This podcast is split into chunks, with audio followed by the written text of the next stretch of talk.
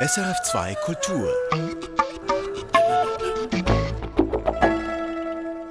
In der Schweiz gibt es zurzeit eine große Solidarität mit den Geflüchteten aus der Ukraine. Es ist eine private Solidarität, aber auch eine politische. Denn die Flüchtlinge aus der Ukraine erhalten den sogenannten Schutzstatus S. Das heißt, sie müssen kein Asylverfahren absolvieren, Kinder dürfen direkt in die Schule und Erwachsene dürfen direkt arbeiten oder Sozialleistungen beantragen.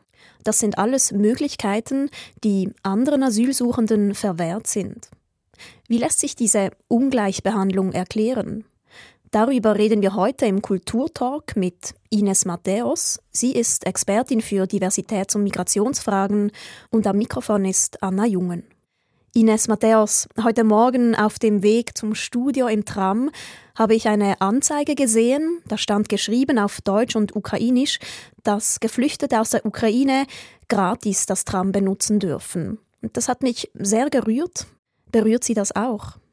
Ja, natürlich berührt mich das. Ähm, wen könnte das nicht berühren, wenn man schon lange in diesem Bereich auch tätig ist, wie das bei mir der Fall ist? Sie haben es gesagt, die private Solidarität, die wir haben im Moment oder eben auch diese politische oder die auch der Unternehmen, wie zum Beispiel der BVB im Moment und anderer äh, Unternehmen, bei denen alles gratis ist jetzt für die ukrainischen Flüchtlinge. Und ich glaube, das ist eine gute Solidarität, weil sie zeigt eigentlich die Empathiemöglichkeiten der Schweizerinnen und Schweizer einerseits und eben auch, was eine gute Migrations- oder in diesem Fall eine gute Asylpolitik wäre. Nämlich die einfache, die der sofortigen Aufnahme, quasi diese Willkommenskultur, die eigentlich die richtige wäre für Menschen, die aus solcher Not flüchten. Dann habe ich mich aber auch gefragt, warum sehe ich das eigentlich zum ersten Mal? Also warum habe ich keine solche Anzeige gesehen, als 2004 der Irakkrieg begann oder dann später beim Syrienkrieg oder jetzt auch zuletzt, als Afghanistan von den Taliban überrannt wurde? Warum nicht? Ja, das ist die, die große Frage, die wir uns stellen und es gibt verschiedene Erklärungen dazu, würde ich sagen. Meine Analyse geht dahin, dass ich sage, dass eigentlich auch unsere Solidarität nicht hierarchiefrei ist. Wir, wir leben in Zusammenhängen, die ähm, sehr viele diskriminierende Momente drin hat. Vor allem die Migrationspolitik hat diese drin. Und wieso sollte das jetzt anders sein? Und wir haben eine Hierarchie jetzt bei diesem Beispiel mit den äh, ukrainischen Flüchtlingen auch in der Art, wie wir Willkommenskultur praktizieren oder eben nicht, auf dieser privaten Ebene und eben auch auf dieser politischen Ebene. Also der Kippmoment war ja eigentlich die Balkankrise 1990 in den 1990er Jahren. Da kam es dann zu großen Reformen und Verschärfungen im Asylrecht. Interessanterweise ist dieser Status S ja 1998 erfunden worden. Also nach, den, nach, nach, den Balkankriegen. Nach den Balkankriegen und er ist aber nie wirklich ähm, zum Zuge gekommen bisher und man staunt kommt. Ich, ich merke das auch, wenn ich in meinem Umfeld mit Menschen spreche, die nicht sehr viel wissen über Asylrecht der Schweiz, dann sagen sie, da, aber das war doch sicher auch schon ähm, bei der Syrienflucht. Nein, war es nicht. Das ist wirklich das allererste Mal, dass das jetzt äh, aktiviert wird. Und gleichzeitig sagen wir jetzt, jetzt machen wir es so, wie man es eigentlich richtig machen müsste, nämlich Status S, was eigentlich heißt, diese, diese Willkommenskultur, diese schnelle Reaktion, dieses Ermöglichen einer äh, sofortigen, sofortigen Schutz ohne große administrativen Hürden, ähm, Familienzusammenführung ganz groß geschrieben, was eine, ein ganz wichtiger Aspekt ist, der, bei allen anderen Flüchtlingen nicht so gehandhabt wird. Genau, beim Schutzstatus S ist das auch sofort möglich. Sofort möglich. Also wir haben diesen Status S, der jetzt für die Ukraine-Flüchtlinge in Kraft ist und wir haben sonst den Status F in unserem Asylrecht, also dieser Status F, diese vorläufige Aufnahme, in der etwa 46.000 Menschen sind im Moment in der Schweiz, die den Kanton nicht verlassen dürfen, die regelmäßige Überprüfung ihres äh, Aufenthaltsrechts, weil sie haben ja eigentlich nur eine vorläufige Aufnahme, wo überhaupt nicht klar ist, ähm, wie, wie es in Zukunft weitergeht. Alle diese extrem erschwerten Bedingungen, hohe Armut auch und vor allem diese Unsicherheit, die mit diesem Status F zum Teil über Jahrzehnte verbunden ist, muss man sagen inzwischen.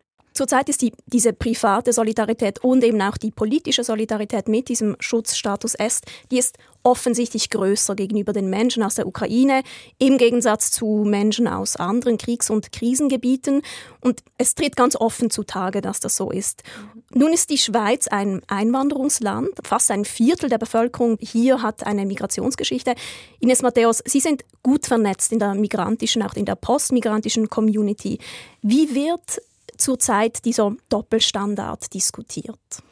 In der Tat, ich habe mit verschiedenen Menschen gesprochen, also mit Leuten, die schon sehr, sehr lange hier sind, die zum Teil auch geflüchtet sind, zum Beispiel aus der ähm, Balkankrise damals in den 90er Jahren. Und Sie können sich vorstellen, wie das war in den ersten Tagen, als man darüber gesprochen hat, dass das seit dem Zweiten Weltkrieg der erste Krieg in Europa ist. Das war für viele Leute sehr schmerzhaft, die in diesen Kriegen, als sie zu uns geflüchtet sind, äh, alles verloren haben. Dass in dieser Formulierung die Balkankriege einfach vergessen werden. Einfach vergessen oder verleugnet werden oder als nicht wirklich Kriege, die uns was angehen, ähm, quasi dargestellt werden. Und das ist ja schon äh, so eine Verdrehung, die sehr schwierig ist. Und dann natürlich alle die, die ähm, wirklich direkt betroffen sind, die selber zum Beispiel in den Aufnahmezentren sind. Da habe ich vor nicht so langer Zeit mit einer Frau gesprochen, die da in der Aufnahme ist und sie hat gesagt, es sei so beeindruckend, wie groß die Empathie der Geflüchteten ist, als sie ihnen zum Beispiel gesagt haben, sie setzen sie jetzt für einen Monat alle Befragungen aus, weil es die Kapazität nicht gibt wegen der Ukraine. Dann haben alle ähm, mit total viel Verständnis ähm, reagiert und gesagt, ja, diese Leute brauchen jetzt sofort Hilfe, das sei schrecklich, sie hätten das auch erlebt. Und gleichzeitig macht sich natürlich aber eine sehr große Resignation Situation so eine große Ohnmacht breit und, und natürlich diese große Frage, ähm, wieso wir nicht? Genau das SEM, das Staatssekretariat für Migration, hat nun andere Asylverfahren auf Eis gelegt. Das sind die Asylverfahren von Menschen eben aus Afghanistan, Syrien oder zum Beispiel Eritrea. Das heißt, die Menschen, die jetzt eben nicht aus der Ukraine sind, die müssen jetzt warten und sich quasi wieder hinten anstellen. Und ich glaube, das ist sehr, sehr schwierig. Ähm, es ist auch schwierig, diese zu beantworten. Ich schäme mich immer ein bisschen, wenn mir diese Frage gestellt wird, weil ich ja als Teil der Schweiz gesehen werde, weil ich selber finde, dass es ungerecht ist, diese, diese Doppel, diesen Doppelstandard zu haben, vor allem wenn man die Geschichten der Leute kennt, die gar nicht andere Fluchtgeschichten sind. Meistens sogar vom Fluchtweg her ähm, extremere Geschichten ähm, als aus der Ukraine, aber wirklich eigentlich vom Inhalt her genau dasselbe. Menschen, die aus dem Krieg flüchten. Und was ich sehr schwierig daran finde, ist, dass das eigentlich zu diesem Narrativ beiträgt, die Schweiz ist rassistisch. Und ich glaube, es ist eben auch nicht gut, dass die Menschen, die hierher kommen, denken, dass die Schweiz rassistisch ist. Aber es ist natürlich ein Ausdruck davon letztlich. Hören Sie das aus den, aus den Communities, mhm. dieser, dieser Vorwurf? Es gibt die, die einfach nur diese Frage haben, diese große Ohnmacht, Resignation. Und es gibt die anderen, die, die schon länger hier sind, die sagen, ja, pff, normal, Schweiz ist halt rassistisch eben diese, diese Gleichzeitigkeit von Offenheit jetzt gerade und Abwehr eben gegenüber anderen Gruppen, das wird dann teilweise so wahrgenommen. Ja, und, und, und das ist ja auch nicht eine sehr falsche Interpretation, muss man sagen, weil unsere Solidarität ist nicht hierarchiefrei. Und die Effekte, die bereits im Migrationsrecht angelegt sind, die zeigen sich halt jetzt auch wieder in dieser, in dieser Zweiteilung der Leute, die jetzt diesen äh, Status S haben und den anderen. Diese derzeitige Ungleichbehandlung von Geflüchteten, die wird eben heftig diskutiert, besonders auch in den sozialen Medien, aber auch in ganz traditionellen Medien ist das jetzt Thema. Und mir fällt auf, dass es doch viele Kommentare gibt, die mit einem sehr verständnisvollen Blick auf diese Ungleichbehandlung schauen und Gründe finden, warum das in Ordnung ist. Ganz typische Argumente sind, ja, die Ukraine, das ist ein europäischer Nachbar. Es sind Menschen aus dem sogenannten christlich-abendländischen Kulturkreis, die seien uns näher. Und es seien diesmal eben echte Flüchtlinge, es sind echte Kriegsflüchtlinge. Wie nehmen Sie diese Art der Berichterstattung wahr?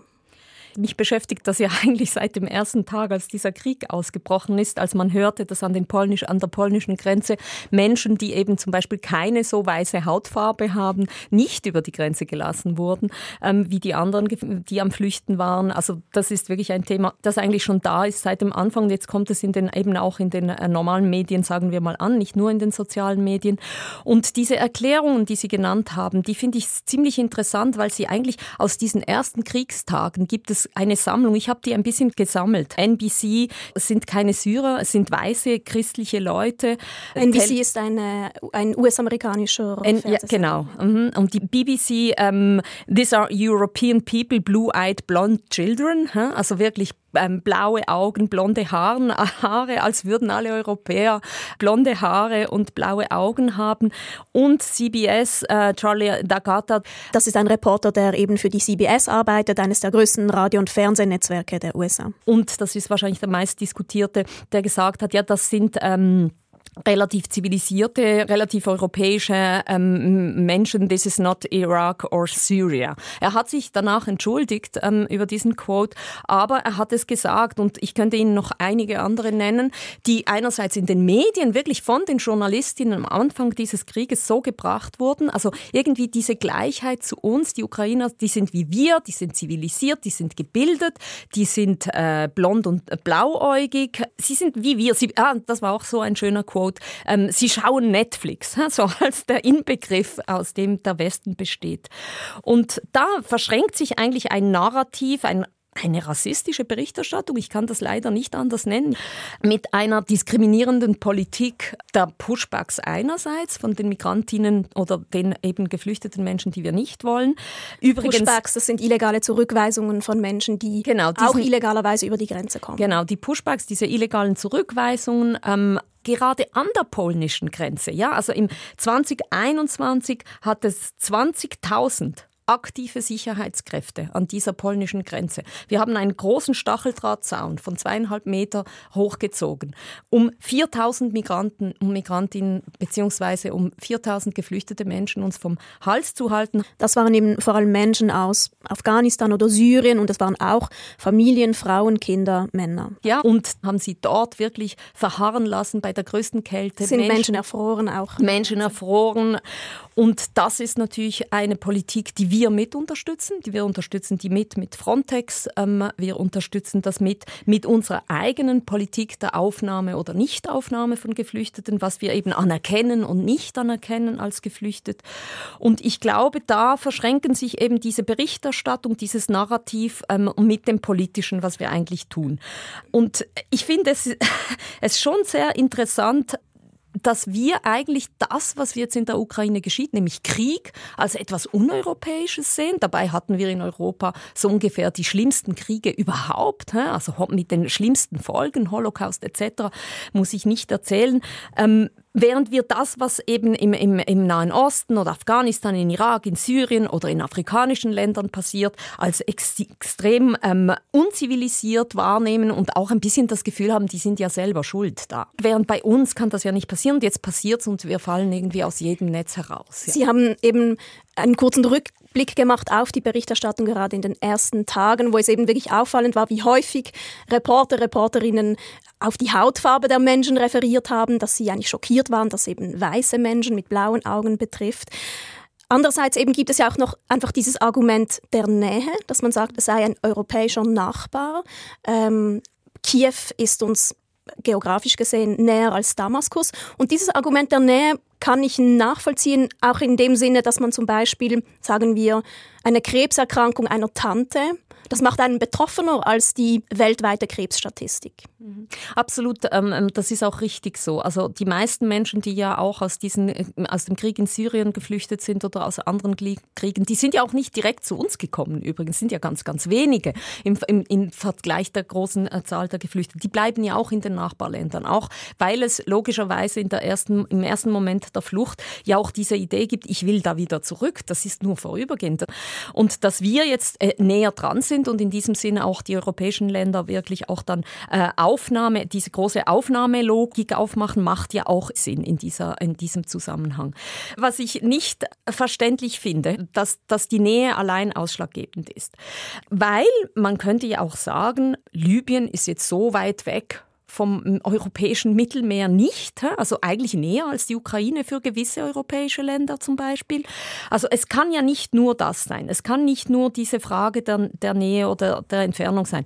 Und vielleicht, was interessant ist, auch bei dieser ganzen Geschichte der Nähe, ist, dass wenn Sie in südliche Länder gehen, also in Spanien zum Beispiel, an Tarifa, an der Grenze zu, zu, zu Afrika, wo, wo quasi dieser Estrecho de Gibraltar ist 14 Kilometer zu Afrika, die waren ja eigentlich... Die Straße von Gibraltar. Genau, die Straße von Gibraltar, wo ja eigentlich die Menschen ähm, schon in den 90er Jahren im Mittelmeer ertrunken sind. Dort habe ich eine Zeit lang mit Fluchthelfern und Flucht Fluchthelferinnen Kontakt gehabt, die völlig überzeugt waren, dass wenn tote Menschen angespült werden an den eigenen Strand, wo man sonst badet, dass dann was passiert mit einem, dass man dann nicht weggucken kann, wie bei der krebskranken Tante halt nicht mehr weggucken kann und sagen kann, Krebs geht mich nichts an, ja.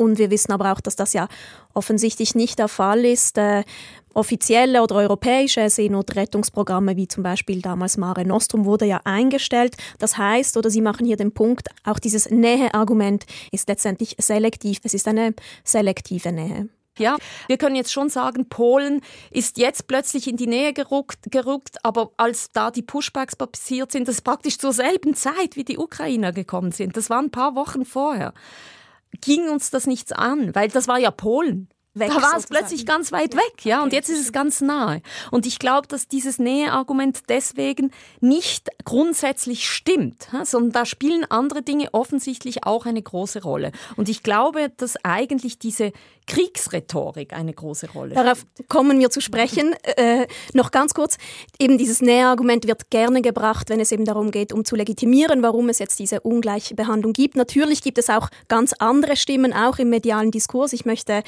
einen Text von ähm, Journalisten Emran Ferros erwähnen. Er ist ein austroafghanischer Journalist und er hat einen wirklich bitterbösen Text geschrieben. Er sagt, endlich hätte Europa eigentlich Flüchtlinge gefunden, die ihnen genehm sind. Nämlich, sie haben blaue Augen und weiße Haut. Er sagt, das ist schlicht Rassismus. Wie sehen Sie das? Ja, ich, ich gehe da mit, mit Ferros absolut einig. Das ist Rassismus. Ich weiß nicht, wie man das sonst nennen kann. Also wenn man wirklich selektiert an einer Grenze, an der einen und selben Grenze, wer reinkommen kann aufgrund der Hautfarbe oder des Aussehens bei Menschen, die vor Krieg flüchten, dann ist das Rassismus. Das kann man leider nicht anders nennen. Andererseits ist Ungleichbehandlung von Menschen unterschiedlicher Länder ist ja Teil unserer Rechtsordnung. Also wir leben in einer Welt von Nationalstaaten und die Schweiz oder auch Polen, die hat Regeln für Menschen, die zum Beispiel aus der EU kommen und Regeln, andere Regeln für Menschen aus sogenannten Drittstaaten und daraus ergeben sich ja zwangsläufig Ungleichbehandlungen und in unserem Selbstverständnis oder in einem staatlichen, nationalstaatlichen Selbstverständnis ist das legitim. Man kann auch Rassismus für legitim erklären, wenn man das will. Es bleibt trotzdem Rassismus. Und in diesem Sinn haben Sie recht, natürlich. Und das ist genau das, was ich vorher versucht habe zu sagen, dass diese Effekte einer, einer Migrationspolitik, die eben diese Ungleichheit schon in Gesetz reinschreibt, wie Sie es schön gesagt haben, eben äh, Europa und die anderen oder hochqualifizierten äh, und die anderen oder Leute aus sogenannten Drittstaaten etc., da reproduzieren wir eigentlich das, was wir uns als Recht, als Migrationsrecht ähm, vorgegeben haben. Und in diesem Sinn muss man sagen, auch wenn das jetzt ganz anders aussieht mit der großen Willkommensgeste gegenüber den Ukrainerinnen, würde ich sagen, aus dem Westen nichts Neues.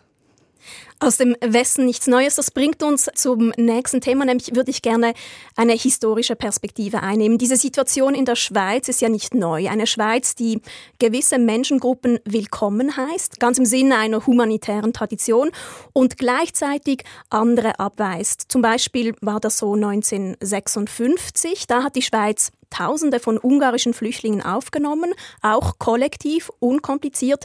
Und im gleichen Jahr aber verwehrte die Schweiz zum Beispiel jüdischen Flüchtlingen aus Ägypten die Aufnahme als Gruppe. Sie nahm dann nur ganz, ganz vereinzelte Menschen auf und bürdete jüdischen Organisationen auch noch die Kosten für, für die Unterbringung dieser Einzelfällen auf. Dieses gleichzeitige Hin und Her, ein Hin und Her zwischen Offenheit und Abgrenzung, ist das eigentlich typisch für die Schweiz, für die Schweizer Migrationsgeschichte? Mhm. Ja, vielleicht ist es, ähm, wenn Sie das so sagen, dieses, diese Gleichzeitigkeit hat äh, ja was Typisches, weil einerseits, was wir da tun, ist ja einerseits diese humanitäre Schweiz ähm, äh, zu sagen wir mal, zu beschwören auf irgendeine Art und Weise oder die, die quasi ähm, Flüchtenden äh, nach Genfer Konvention äh, Schutz gewährt und, und auch neutral ist und allen, die Schutz brauchen, eben Schutz gewährt etc. Und ähm, sich auch gerne eben als diese humanitäre Schweiz darstellt. Und andererseits ist aber die Schweiz immer ein Teil des Kalten Krieges gewesen. Ich bin ein Kind des Kalten Krieges des letzten Jahrhunderts noch und bin eigentlich mit dieser, mit diesem Gefühl in Europa aufgewachsen und auch eben in der Schweiz, dass es eigentlich diese zwei Blöcke gibt, die quasi in diesem Gleichgewicht des Schreckens sich aufrüsten im Prinzip und dass es jeden Moment losgehen kann. Und die Schweiz war da drin immer mit diesem Narrativ ähm, ihrer Neutralität drin, aber wir wussten ja alle, dass wir eigentlich genauso zum Westen gehören. Und, und was ähm, so vielleicht bezeichnend ist, dass wenn Krieg ist, dann ist man automatisch in dieser Kriegsrhetorik drin. Es gibt keine, keine Grautöne, es gibt nur noch diese Polarisierung und diese Freund-Feind-Logik im Prinzip.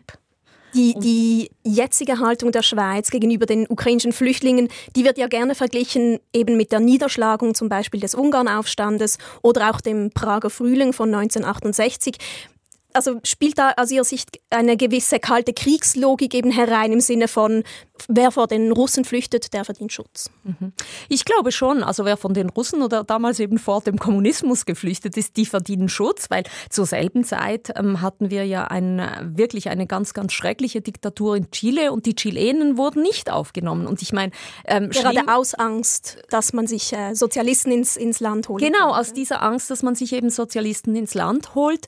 Und ähm, Sie wurden dann später auch aufgenommen. Später dann Ein paar schon. Jahre später auf, auf, genau. auf großen Druck aus der Zivilgesellschaft. Genau. Und das Franco-Spanien äh, wurde auch nicht so schnell einfach so verurteilt etc. Also es gibt da schon ähm, eine Logik drin, die wirklich dieser, dieser Freund-Feind-Logik des Kalten Krieges gehört und, und wo ich ganz eindeutig sage, die Schweiz ist ein Teil dieser Logik und gehört ganz eindeutig natürlich zum Westen. Ein anderes spannendes historisches Beispiel finde ich auch das Jahr 1964. Dort nahm die Schweiz weltweit am meisten Flüchtlinge aus Tibet auf und Interessant finde ich es deswegen, weil da zum Beispiel die geografische Entfernung auch gar keine Rolle gespielt hat. Dafür betonte die Schweiz damals, es handle sich um ein verwandtes Bergvolk. Was sagt das aus über die Schweiz? Ein verwandtes Bergvolk. Das finde ich äh, eine interessante ähm, ein, ein interessanter Vergleich oder um Nähe herzustellen. Wir haben ja darüber gesprochen, wer näher ist, hat, hat es eher verdient, hat unseren Schutz eher verdient oder emotional scheint das offensichtlich so zu sein, wie wir im Moment gerade sehen. Und das zu beschwören, ähm, dass, dass wir ein, äh, die Schweiz ein Volk von Bergbauern oder Bergsteigern sind. Ähm, diese Identifikation eines hochentwickelten Finanzplatzes mit Heidi und Peter Entschuldigung, es, ist, es, ähm, es macht mich ein bisschen schmunzeln, weil ich eigentlich äh, das für wahnsinnig kitschig halte auch. In einem Land, in dem also postmigrantische Schweiz, 25 Prozent in, in, diesem Land haben nicht mal einen Schweizer Pass, 38 Prozent haben eine Mehrfachzugehörigkeit oder wie man so schön sagt, diesen Migrationshintergrund. Ähm, in Städten wie Basel, wo wir jetzt gerade sitzen, sind es 53 Prozent, in Genf sind es 63 Prozent und ähm, das sollen jetzt alles ähm, Leute aus diesem äh, Schweizer Bergvolk sein. Schwierige Vorstellung. Außerdem und das war 1964, als 1964. man das gesagt hat. Da war natürlich die Zusammensetzung der Bevölkerung doch noch eine andere andere.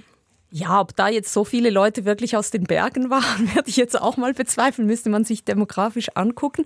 Aber interessant und vielleicht hat es ja damit zu tun, dass diese Identifikation mit dem Bergvolk nicht mehr, mehr so groß ist, ist, dass im Moment ein Drittel der Tibeter, die hier einen Asylantrag stellen, in der Nothilfe landet. Jetzt, 2022.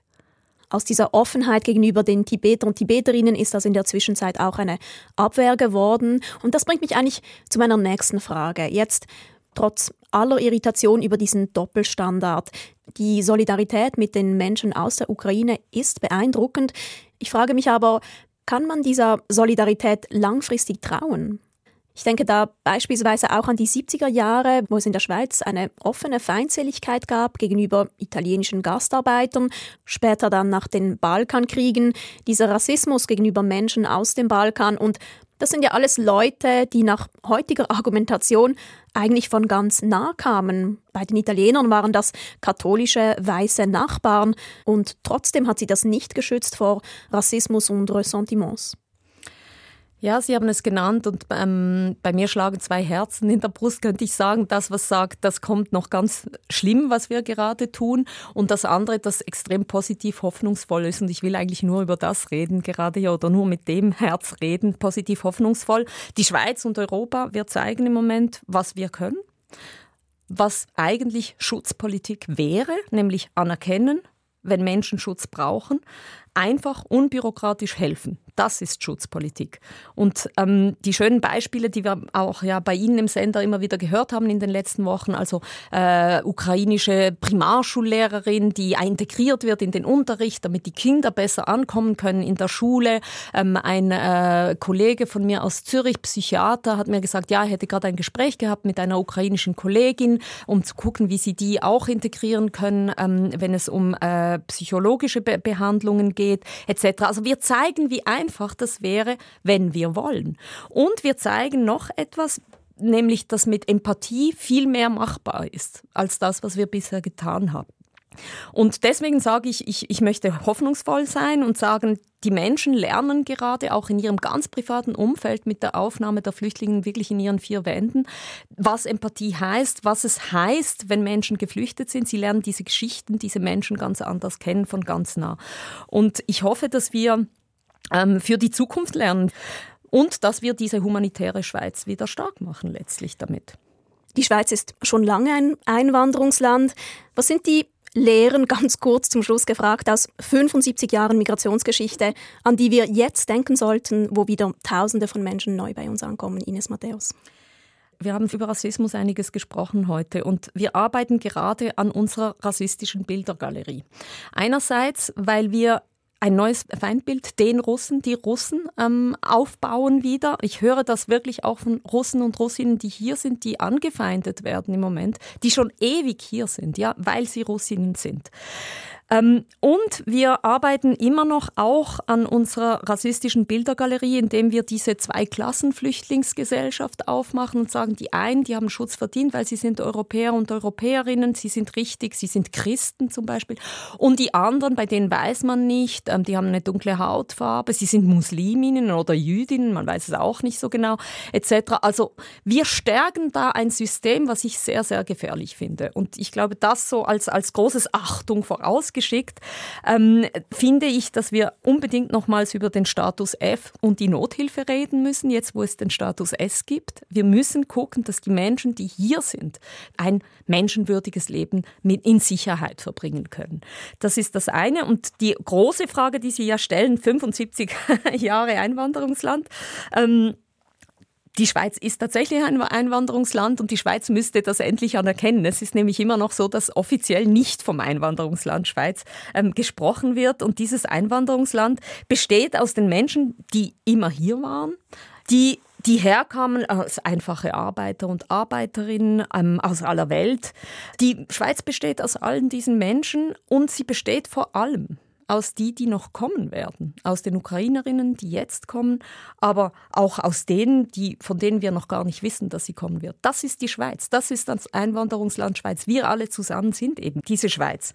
Und in diesem Sinne nützt Abwehr eigentlich gar nichts. Sie verlängert nur den Prozess und schafft eigentlich viel Leid, diesen Prozess des Ankommens und des Zusammenwachsens. Wir müssen eigentlich jetzt lernen und das als Gestaltungsaufgabe begreifen. Das war Ines Matthäus, Expertin für Diversität und Migration. Herzlichen Dank, dass Sie heute unser Gast waren im Kulturtalk. Und am Mikrofon verabschiedet sich Anna Jungen. Erfahren Sie mehr über unsere Sendungen auf unserer Homepage srf.ch-kultur.